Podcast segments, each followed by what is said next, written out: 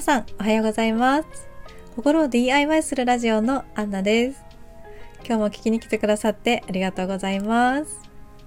このチャンネルでは毎日を快適に心地よく過ごすためのアイデアを発信しています。ということで5月5日の金曜日皆様いかがお過ごしでしょうか？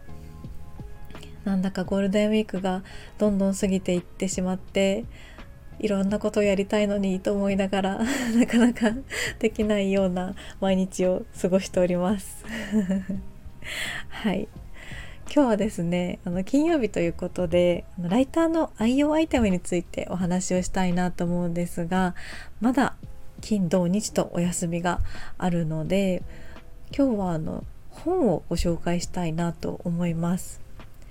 少し時間を作って本を読んでみるのもいいかなと思うので個人的におすすめな本をあの3つご紹介したいと思います。はい。では、まず1つ目ですね。もう皆さん、ライターさん、フリーランスの方だったらもう知ってる方もとっても多いと思うんですが、1冊目が「書く仕事がしたい」っていうあの佐藤由美さんのもうすごく先輩の大先輩のライターの佐藤由美さんの本です。の私が本当に感じていたことで文章術の本ってすごくたくさんあって勉強になるんですがじゃあ実際仕事ってどういうふうに取ったらいいんだろうとかどうやったら仕事ってこうどんどん続いていくんだろうっていうのが本当にライター始めたばかりの頃にすごく悩んだ部分だったんですがそれをしっかりとあの文章術以外の部分をすごく書いてくださっていてしかも先輩のこの心強いお言葉というか もうこうしておけば大丈夫こうしておけばいいよっていうような方向を示してくれるような本なのであの駆け出しのライターさんとかあとはもう私ぐらいの年次の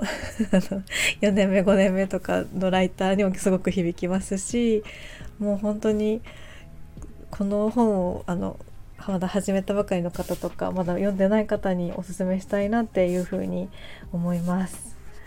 なので本当にあの帯にもですねあの本の帯にも文書いて生きるには文章力以外の技術が8割っていう風に書かれていて確かになんかお仕事の量と文章の上手さっていうのが必ずしも比例しない世界だなっていうふうには思って感じていたのでまさにこれなんだなっていうところで、まあ、逆に言うと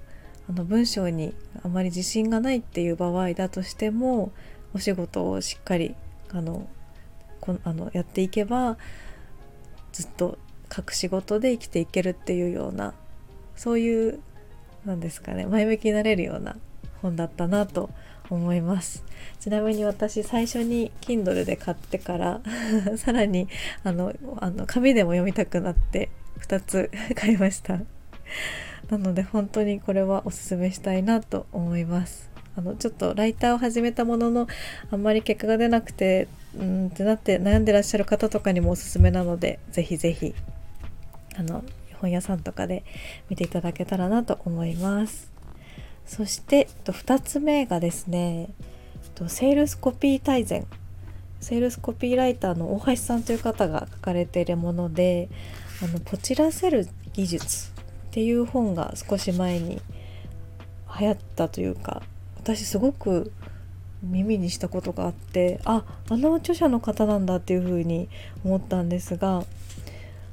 あの見て読んで買ってもらえる言葉の作り方っていう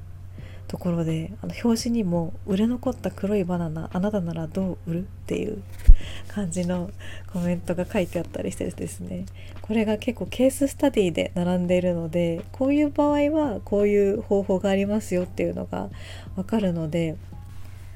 かなり実践的な内容だなと思うので、うん、少しずつあの記事を書きながら探しに行けるみたいな本になっているかなって思います。やっぱりいつもいつもウェブ記事の書くウェブ記事を書く仕事をしてたりするとどうしても型が同じような感じになってきて決まってくるのでそこを少しあのテイストを変えたりフレーズを変えたりとかっていう風にする時に即戦力になってくれるかなって思うのでこういうあのセールスコピー大全とかっていうちょっと語彙 ワードが載ってるものとかはすごく一つあるといいなっていう風におすすめのものになっております。はい。そして3つ目がですね少し前のライブ配信でもお話ししたんですがあの秒で伝わる文章術 UX ライターコピーライターの宮崎直人さんの本です。これがあの UX でユーザー読み手ファーストっていうところで読み手の脳に負担をかけないっていうあの文章術の本なんですよね。確かにあのライターを始めてから特に思うようになったのがあの長文の主語と述語が遠い場合のあのねじれみたいな感じで 一体これはどこにかかってるんだろうっていうようなあの言葉が多くなってしまう文章とかはちょっと読みにくいなって思ってすごいやっぱりそういうのってすごい消耗するじゃないですか。ちょっとあのマニアックな話になるかもしれないですが私あの宅建の勉強をしたり してるんですがその宅建の問題過去問がもうすごいんですよね。ライターさんが見たら多分わーってなると思うんですけど本当になんかどこれはこれこの主語は一体どこの？みたいな感じで多分わざと分かりにくくしてるのかなって思うんですけど本当にもうそういうのですごい疲れちゃうなって思うので本当にこのすぐ見てわかるような文章を書く力っていうのはすごく大事だなと思っていてあの多分わざあの宅建の試験はわざとやってるのかもしれないんですけど。なのでこの秒で伝わる文章術で例えばそのツイッターとかあのすごい文字数が限られてるところとかでもあの相手が読みやすいように相手が理解しやすいように書いてあげる方法がたくさん載っていました。なので、うん、やっぱりそういうふうに人間の脳が 人間の脳の動き方というかなんか人間はそういう風な習性があるからこういう風にしてあげましょうっていうのが分かるのはすごくか強みになるんじゃないかなと思いますし特にあのチャットとかでやり取りとかする時に結構急いで書くと結構分かりにくいことになって分かりにくい言葉に文章になってしまうこととかがあるのでそういう時に短くても相手に伝わりやすいように書けるっていう風になるのは結構時短とかにもなって生産性が上がるんじゃないかなとちょっと期待しております。うん、まだそこまでは実践実感できてないんですが あの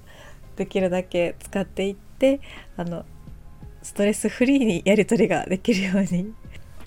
していけたらいいなと思っています。はいそんな感じで3つご紹介しました。もしまだ読んでない本がありましたら参考にしていただけたら嬉しいです。はいということでああとですねあの今連休明けに向けてあのカウンセリングの、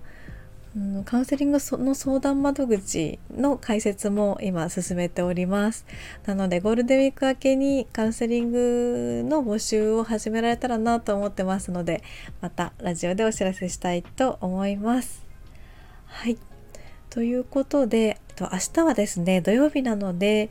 今週買ってよかったものをご紹介したいと思います。今週は何買ったかなっていう感じなんですが また探しておきたいと思います。はいということで今日も聞いてくださってありがとうございました。また明日の放送でお会いしましょう。お待ちしております。ああとこのチャンネルがいいなって思っていただけましたら是非フォローしていただけましたら励みになりますのでよろしくお願いします。ゴールデンウィーク楽しんできてください。いってらっしゃい。